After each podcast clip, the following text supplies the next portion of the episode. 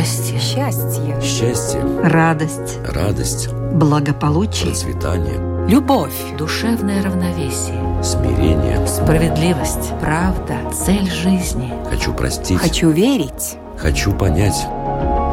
Беседы о главном. На Латвийском радио 4.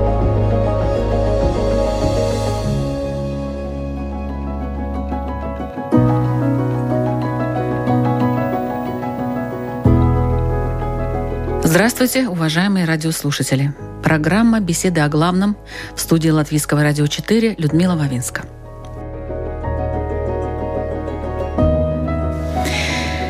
Как начинается война?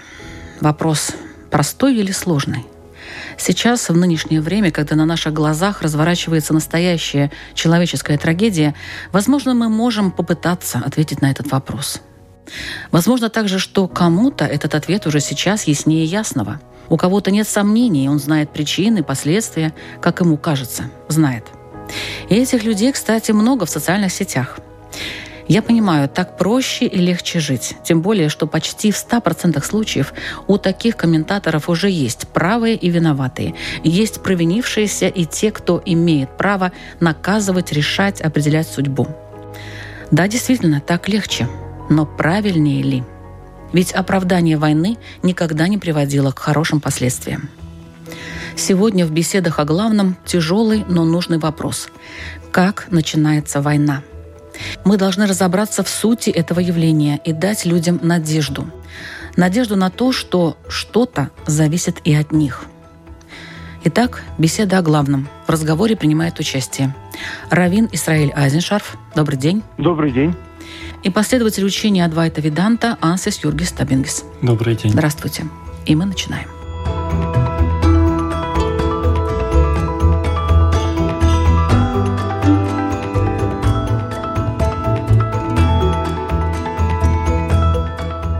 Вот говорят, воинственный дух. Есть такое выражение, воинственный дух. А что это значит? Что это за дух такой? И почему он воинственный? Давайте начнем с Израиля. Это не хорошо и не плохо. Это готовность принимать ответственные резкие решения для того, чтобы какую-то ситуацию привести к норме с точки зрения участника. Воинственный дух, когда он направлен на освобождение от плохого, исключение угрозы и так далее, он хорош. Когда он направлен как агрессия без учета сопутствующих возможных методов решения, тогда это плохо. Поэтому воинственный дух сам по себе с еврейской точки зрения не хорош и не плох, а зависит от того, кто его направляет и ради каких целей. Что вы скажете, Ансис? В нашем повседневном, то есть современном языке, скорее можно было бы сказать воинственный характер или воинственная личность, но не дух. Дух в смысле том, что какая-то наша внутренняя составляющая, что там есть душа, дух, тело. Дух, он никогда не воинственный. Он не имеет такого качества, не может иметь такого качества. Характер человека, психология человека может иметь. Есть мирный или воинственный характер, ну то есть просто это вопрос, каким способом я буду решать те задачи, которые жизнь поставит передо мной.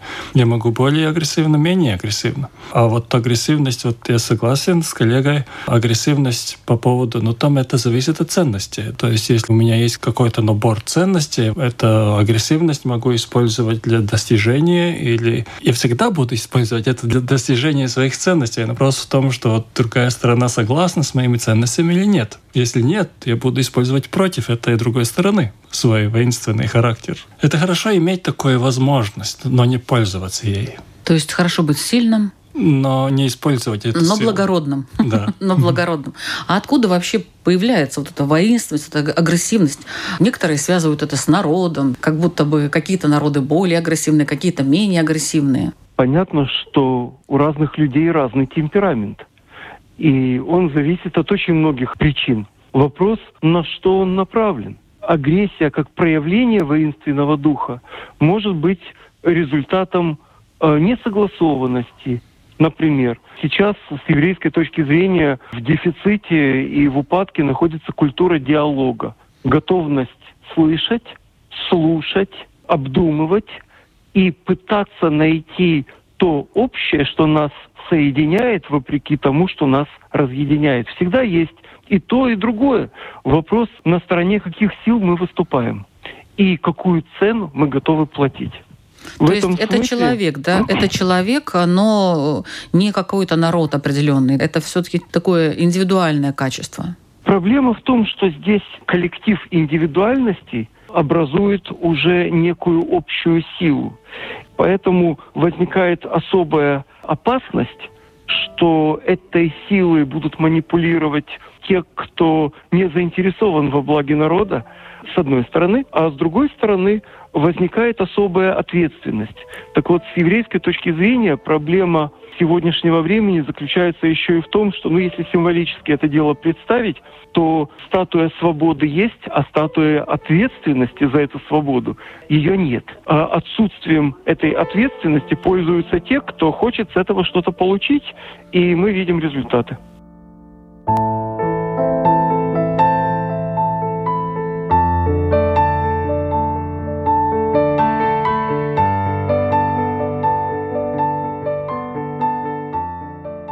Откуда это берется? Вопрос, как глубоко мы будем уходить. Если пойти до самого, вот откуда берутся войны, вот до самого начала. Войны а, возникают а, от агрессивности, Да, войны нет? возникают от агрессивности, да, это так. И агрессивность – это свойство, присущее человеку. Какому человеку? Человеку, который не знает себя, который не знает, кто он, не знает, чем он является.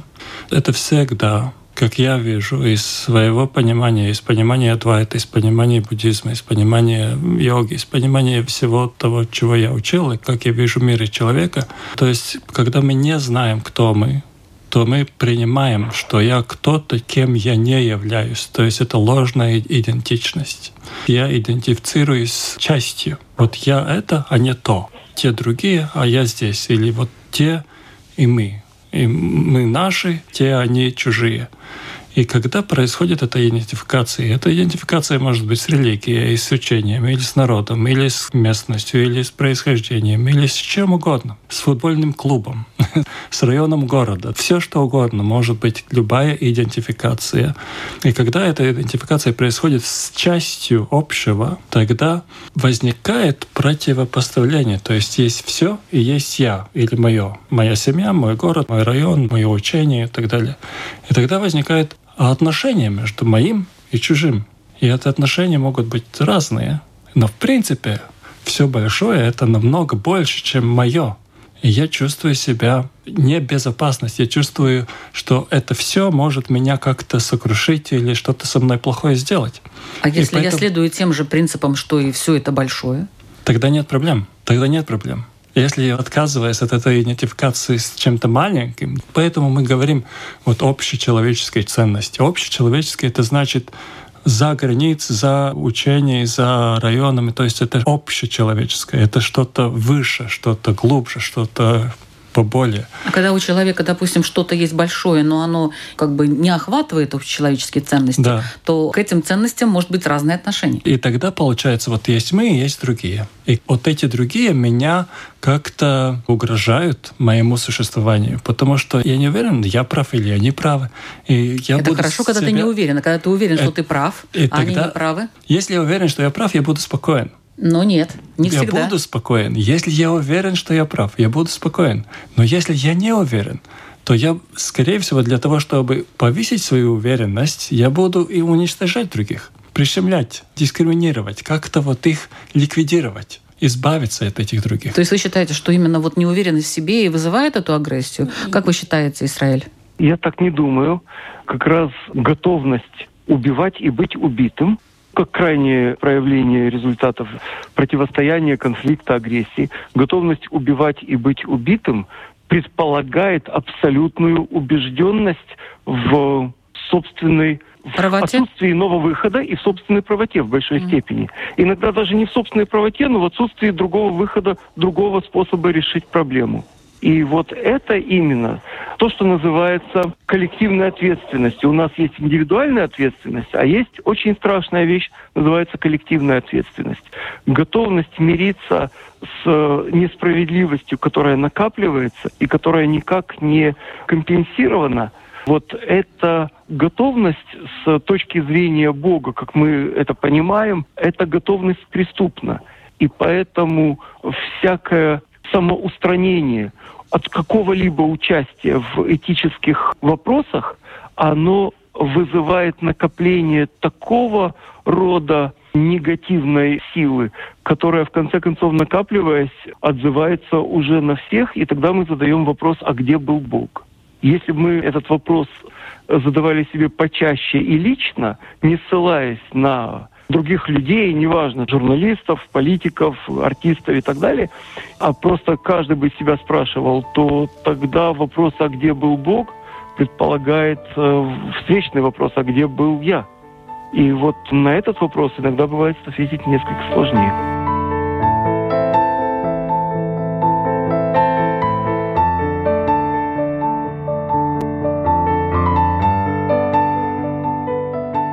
Я очень согласен. Это где был Бог и где был я. Вот это где был я. Если я в каких-то концепциях, если я в каких-то представлениях. Потому что есть реальность, есть представление. Представление — это всегда что-то нереальное. И чем больше я буду жить в представлениях, тем дальше я буду от реальности. Но реальность ее нельзя сокрушить, а представления, они обязательно будут сокрушены. Это просто такое. Где был я? Если я вне реальности, если я, я живу в иллюзиях, фантазиях, в представлениях, в вымышлениях, тогда чем дольше и чем выше я буду лететь, тем будет более больно упасть. Это то, что мы видим сейчас. Но вот фокус-то в чем? Что люди попадают в эти представления, как в некий такой шар мыльный, мыльный пузырь, они там живут, развиваются, смотрят на все, все в таком вот э, кривом зеркале представляется вокруг, человек не интересуется, и потом этот мыльный пузырь вот так вот лопается, а вот что человеку-то делать в этой ситуации? Он вроде как и не виноват, не совсем. Не совсем так, что он не виноват, потому что он был неосознан. Он слишком э, доверял тому, что ему рассказывает. Он это не сопоставлял со своим опытом, своим личным пониманием. Он не проверял то, что ему рассказывается. И это всегда самая большая проблема веры в, в нижнем уровне. Это просто верить и не проверять, верить и не испытывать просто верить в чужие слова, верить в чужие тексты и без проверки, без э, применения в реальности. А вот есть такое понятие верить и доверять, Израиль? Есть. Но на иврите слово «вера» и, кстати, «доверие» происходит от слова «сила». Вот в современном иврите это можно даже буквально понимать. И поэтому вера предполагает и силу доверия, и собственную силу перепроверять. Вот эта сила, которая реализует себя в готовности перепроверять информацию, она, естественно, преобразуется в знание, которое потом становится убеждением. Не фанатичной верой во что-либо, а личным осознанным убеждением. И вот э, эта личная осознанная убежденность предполагает постоянную личную работу, внимание и, самое главное, этическую бдительность. И если этическая бдительность присутствует, таким человеком проманипулировать практически невозможно. Поэтому особую проблему сегодняшнего времени я вижу в том, что те, кто заявил о собственном духовном лидерстве, неважно, это могут быть э, священники разных конфессий, журналисты, лидеры мнений, как сейчас принято говорить иногда, что те, кто заявил о своей роли ведущей духовной силы, вот эти люди самоустранились от э, решения наболевших проблем на самом высоком уровне. А это грозит тем, что человек в своих суждениях скатится до категоричности, до неготовности слушать и выслушивать. Нет диалога, нет обратной связи. То, что сегодня называется интерактив. Этот интерактив не обязательно интеллектуальный. Он может быть интеллектуальным и дополненно эмоциональным, и дополненно личным. Поэтому роль духовных лидеров сегодня особо много значит и и я вижу проблемы сегодняшнего дня в том, что духовное лидерство сегодня не реализует собственный потенциал.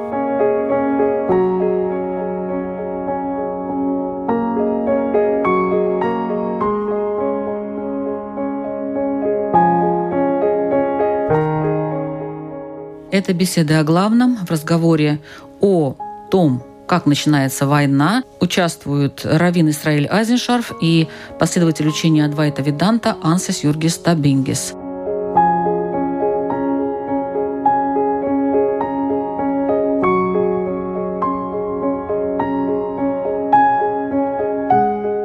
принято говорить, что существуют миролюбивые и агрессивные государства. А от чего это зависит? Это просто мнение людей или это на самом деле так? Это есть и мнение людей. И это где-то на самом деле так. Есть такой американский комик Тревор Ноах. Он из Южной Африки, он такой очень-очень смешной. Он очень хорош даже в том же, что пародировать э, голоса, пародировать разные знаменитости. У него очень хорошие языковые ощущения. И у него есть такой сюжет, э, этюда, где он говорит о террористах в фильмах.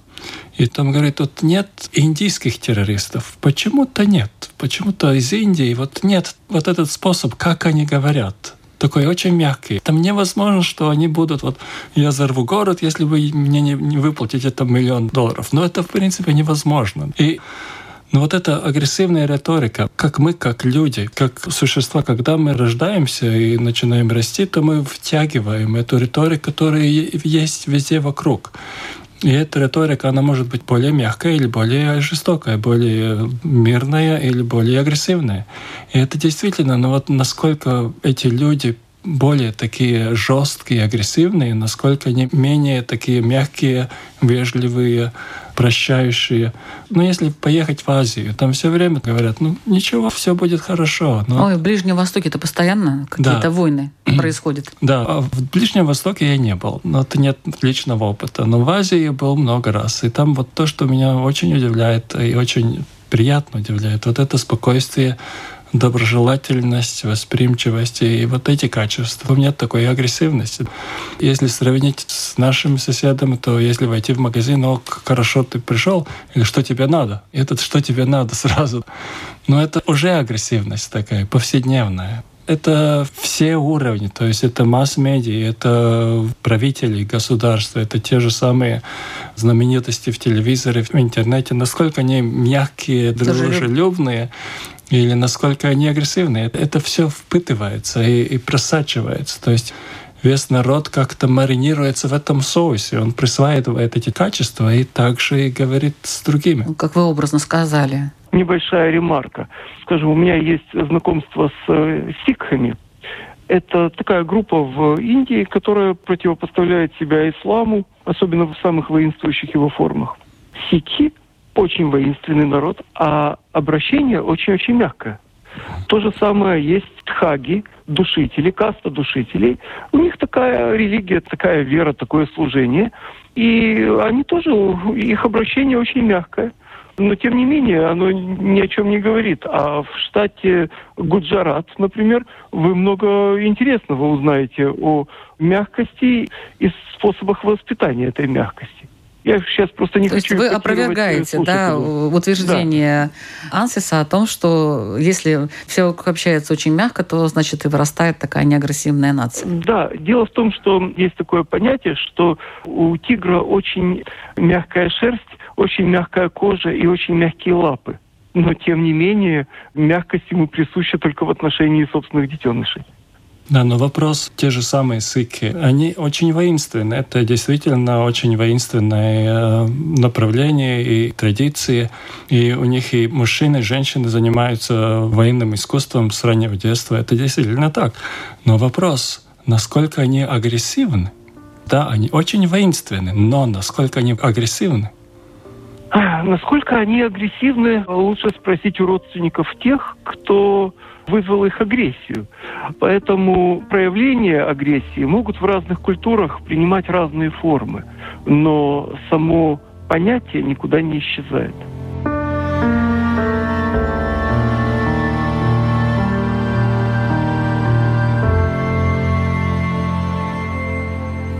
Продолжаем наш разговор в беседах о главном. А, напомню, наши участники – это последователь учения Адвайта Виданта Ансес Юргис Табингес и Равин Исраэль Айзеншарф. Каковы предпосылки войны или агрессии? Войны даже, можно сказать, потому что агрессивные высказывания могут быть, но войны может и не быть. Можно ли каким-то образом купировать войну в зародыше? Если да, то как это сделать? Израиль. И можно, и, разумеется, нужно. Вопрос, происходит ли. Купировать в зародыше обязательно надо пытаться, и еврейская традиция говорит о том, что первым шагом для таких усилий это будет диалог где стороны готовы выслушать аргументы друг друга, учесть ресурс, неважно какой, как аргумент, и с учетом баланса или дисбаланса сил прийти к общему мнению, где кто должен уступить и где уступать нельзя. С учетом возможных последствий стороны, разумеется, хотят прийти к какому-то решению.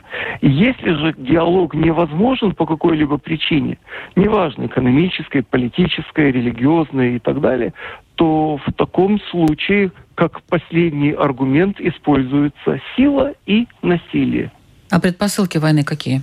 Предпосылки войны, опять же, это осознание необходимости действовать. Если осознание необходимости действовать таково, что бездействие воспринимается уже как зло, то есть не для того, чтобы сделать хорошо, а чтобы избежать плохого, то в таком случае общество или человек, неважно, чувствует себя, ну, как бы прижатым к стенке.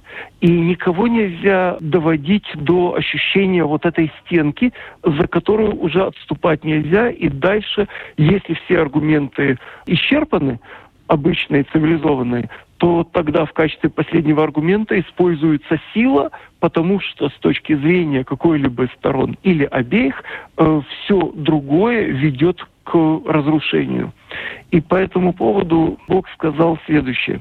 Когда выйдешь на войну с врагом твоим, что это значит? Или если выйдешь, то первое, воевать надо только с врагом, то есть тем, кто угрожает основам собственных ценностей. Второе, когда выйдешь на войну, то тогда уже надо вести войну до конца. А если он не враг, то надо найти все возможные способы избежать войны предпосылки войны с точки зрения последователя Адвайта Веданта? Я, с одной стороны, я очень согласен. С другой стороны, этот диалог, да, это очень важно. Это нарастание или эскаляция конфликтов, что мы сначала пробуем разговаривать, потом мы не можем найти общий язык, потом это возрастает, возрастает. То есть это предпосылки последний... войны? С этим, с одной стороны, можно согласиться. С одной стороны, да, это так. Но есть чуть-чуть поглубже причины. И вот эти более глубокие — это индивидуальные, личные. То есть не существует такого понятия, как народ или как государство. Есть только люди. Оно состоит из индивидуальных людей. И если убрать людей, то не остается государства. Если убрать людей, не остается народа. То есть без людей нет такого. А люди несут в себе всю психологию, всю физиологию и все мысли, идеи. Это в головах людей. Границы природе не существует. Границы существуют в умах людей. То есть это всегда есть истории.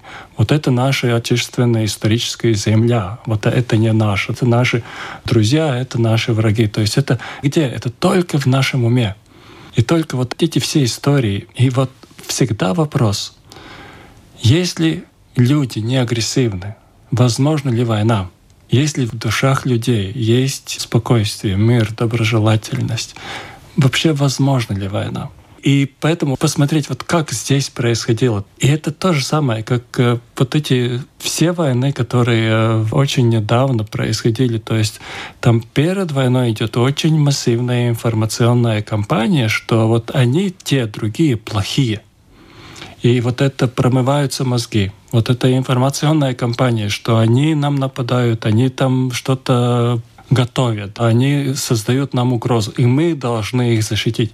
И это не делается нечаянно, это делается осознанно. И вот когда у человека внутри накапливается злость, тогда он готов эту злость пойти и выплескивать на, наружу. Пить кого-то, убивать кого-то, пойти грабить кого-то и так далее. Если внутри такого нету, то это невозможно. Ну, есть солдаты, конечно, еще, которых и... просто посылают куда-то. Но кто посылает? А вот об этом то... разговор, да. И тут мы приходим к теме власти.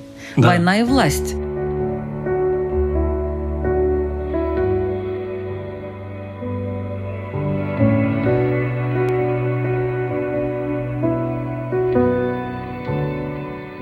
Нужна ли власти война? Какой и какая? Израиль. Власти нужен результат. Если этот результат будет достигнут путем мирных переговоров, то это, разумеется, устроит любую власть, потому что любая война – это риск и потери. А если же это невозможно, то тогда используют власть для решения своих проблем. Не только власть использует людей. И здесь, мне кажется, уместным обратиться к опыту не только власти по отношению к народу, но и народу по отношению к власти. Если позволите, краткий эпизод. Мои предки были ну, очень близки к германской культуре и на высоком уровне. Опыт Первой мировой убедил их в том, что куда мы будем бежать от такого высококультурного народа.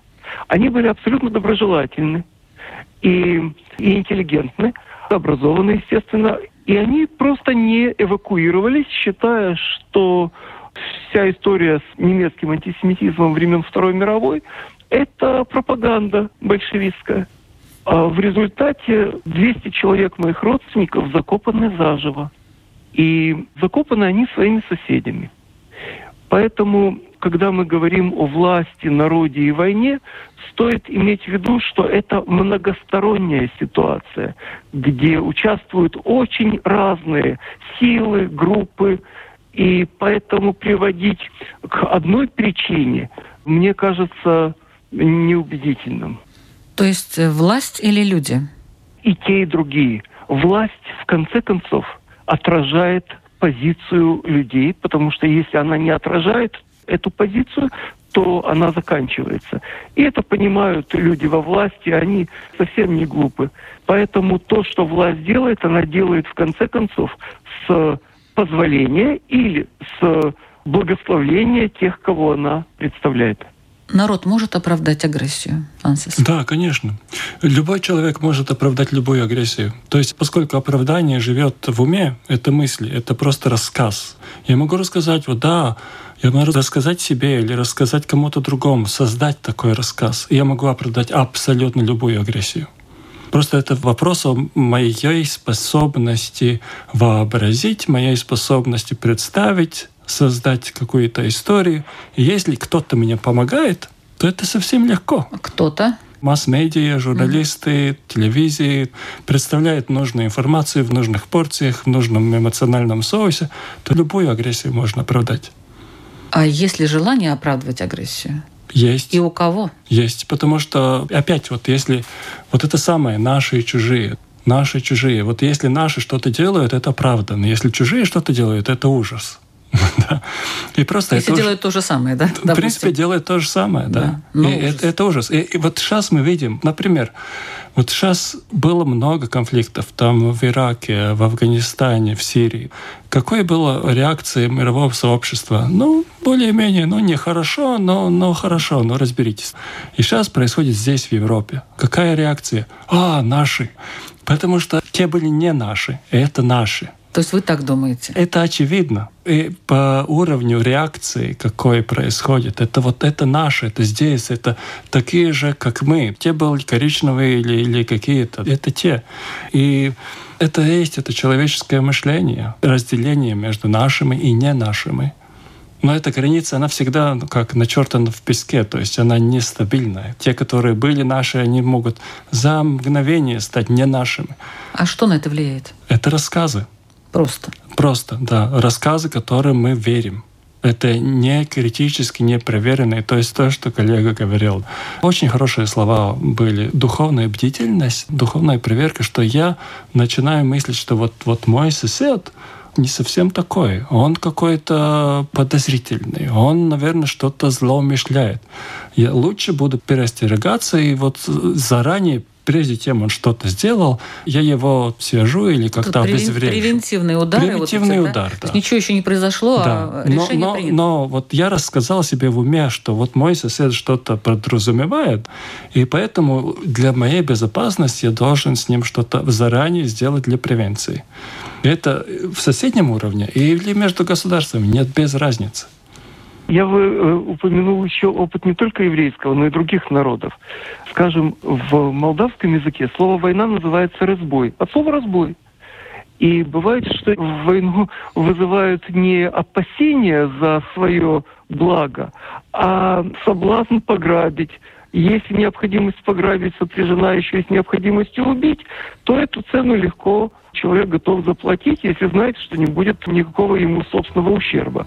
Поэтому стоит иметь в виду, что не всегда отчаяние и безвыходность или ощущение безвыходности вызывает э, войну, но и соблазн пограбить, если такая возможность, как кажется, представляется.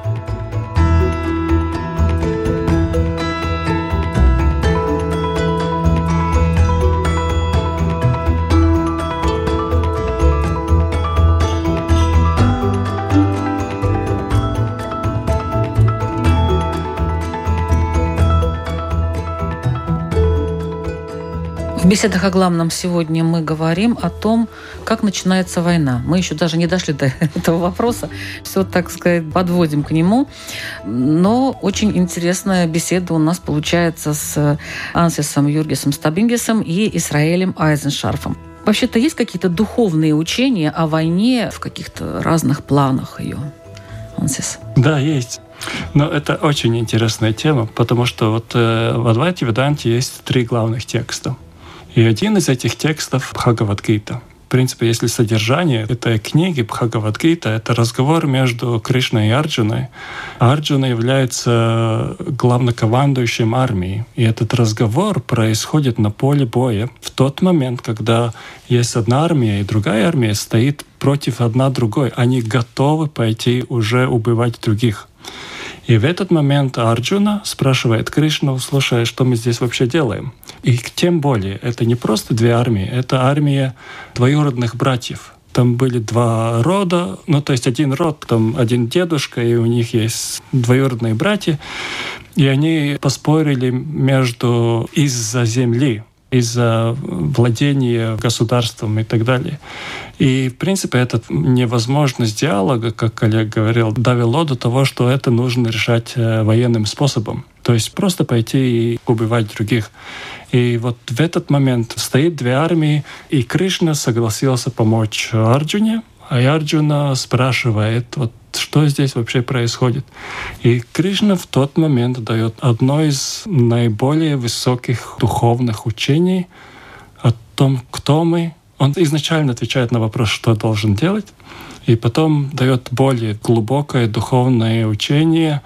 И это вся Бхагавадгита вот в этом контексте. И это самое интересное, что это не учение о войне, но война — это контекст. Так что же он посоветовал этим братьям? Он одной стороны говорит. То есть он, он просто... Он, это... Что он посоветовал одной стороне? С одной стороны, во-первых, там есть то, что ты должен выполнять свой долг. Ты как представитель э, одной, то есть там руководитель государства, как э, руководитель армии, как воин. Там есть четыре касты, он был воин, и просто это его долг — защищать против несправедливости, защищать против нападения, против подлости, да, и так далее. Это просто твой долг.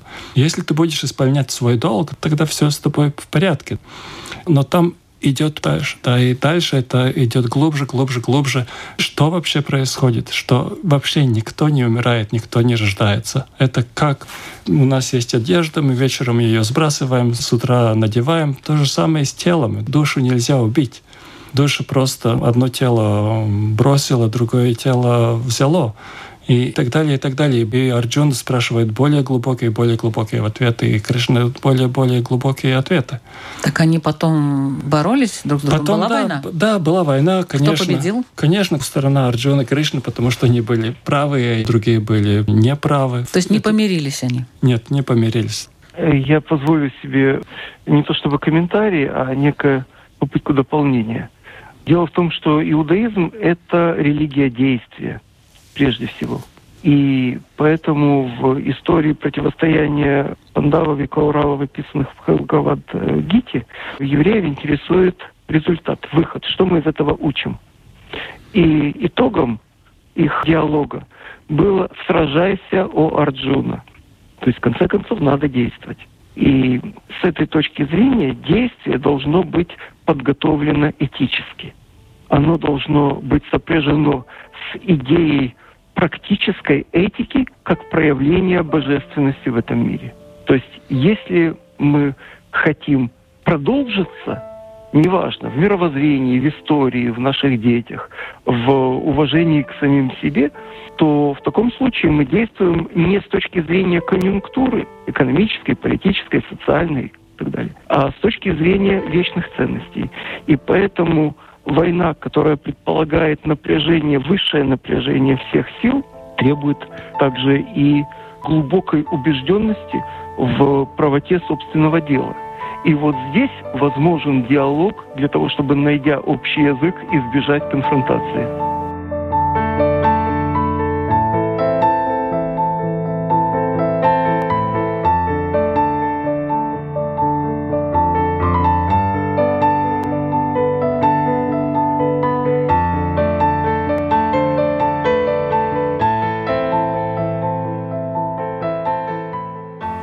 И переговоры о перемирии.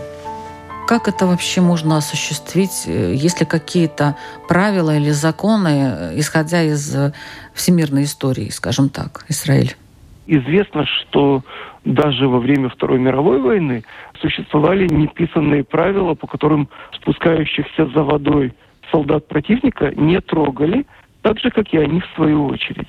То есть даже в таких условиях возможно найти общий язык. Ну, например, чтобы убрать раненых, павших, чтобы никому не погибнуть. Также было в Галиполе, в Турции, в противостоянии с турецкой армией. Они в конце концов договаривались о том, чтобы убирать с поля боя, чтобы в конце концов найти общий язык. То есть даже такая ситуация предполагает возможность найти общий язык. Но рассчитывать на то, что перемирие может перейти в мир, если проблемы не решены, то это глубокая ошибка, и она ведет к дополнительному кровопролитию, которого, может быть, удалось бы избежать, если бы не было попыток таких временных полумер такого паллиатива.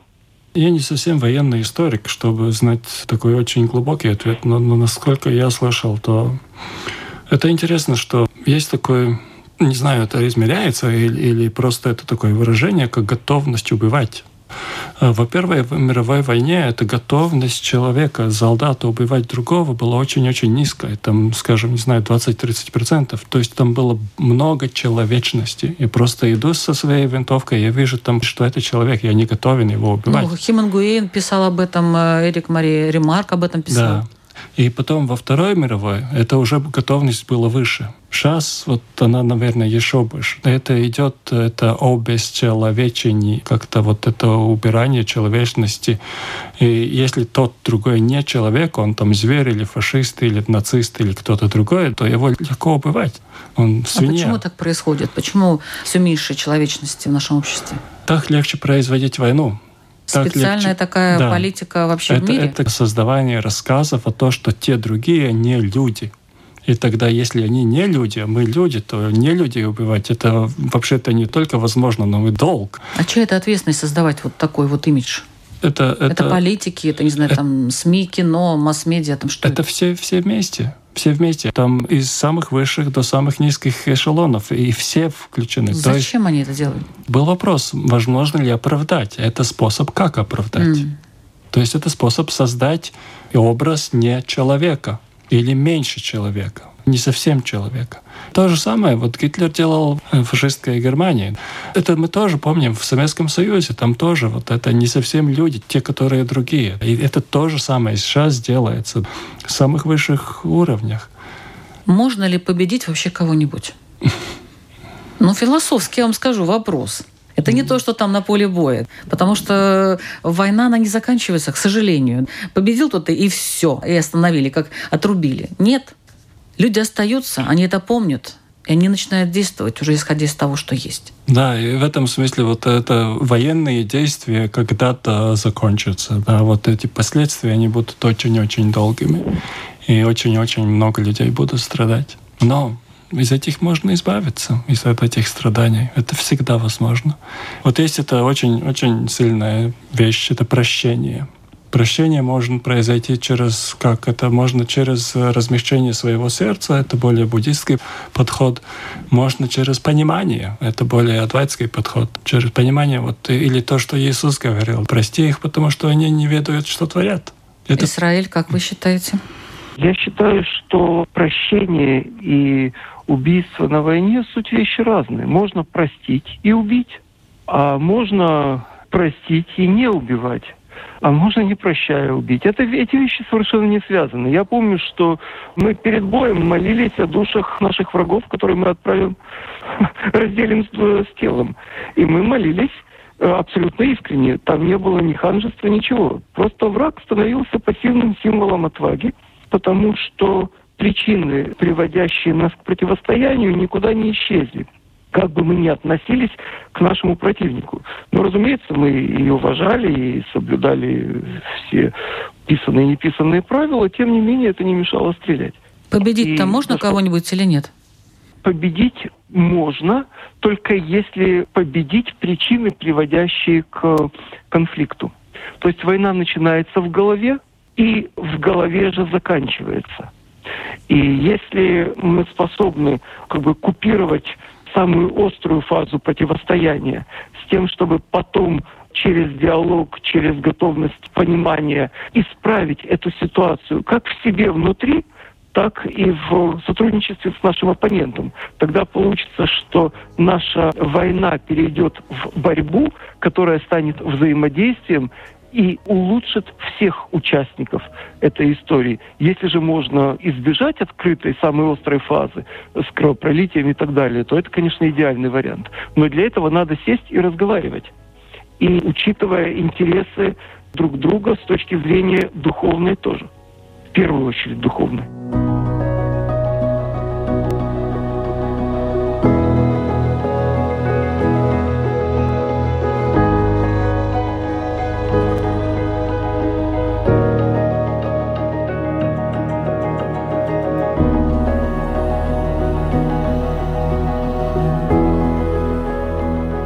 Я понимаю, что в любой войне победителей все равно нет. Потому что каждая сторона будет пострадавшей. Ну, в той или иной мере. То есть в любом случае лучше до войны не доводить. Заканчивая нашу программу, я хочу попросить участников задать свои вопросы вам, уважаемые радиослушатели. Тема сегодня, конечно, очень тяжелая, но тем не менее, пожалуйста, Равин Исраиль Азиншарф. Какую меру добра я готов отдать и какую цену за нее заплатить, чтобы в том, что зависит от меня, понизить градус противостояния и прийти к пониманию, которое позволит нам двигаться вместе э, на пути духовного прогресса. Спасибо. Свой вопрос задает последователь учения Адвайта Веданта Ансис Юргис Табингис. Мне тоже вопрос внутренний. Это есть война внешняя, есть война внешняя, которая в соседнем государстве или, или по телевизору показывает. Есть причина войны. И это внутренняя причина, это мои мысли, мои чувства. И насколько эти мысли спокойные, миролюбивые, и насколько эти мысли агрессивные. И чем более у меня есть агрессивных мыслей, тем более я поддерживаю войну. И вопрос, вот насколько я могу успокоить сам себя, привнести мир, спокойствие внутри себя. И несмотря на то, что происходит снаружи, что мне показывают по телевизору, но вот насколько я могу соблюдать и сохранять и поддерживать мир и спокойствие внутри себя, это наиболее важный вопрос.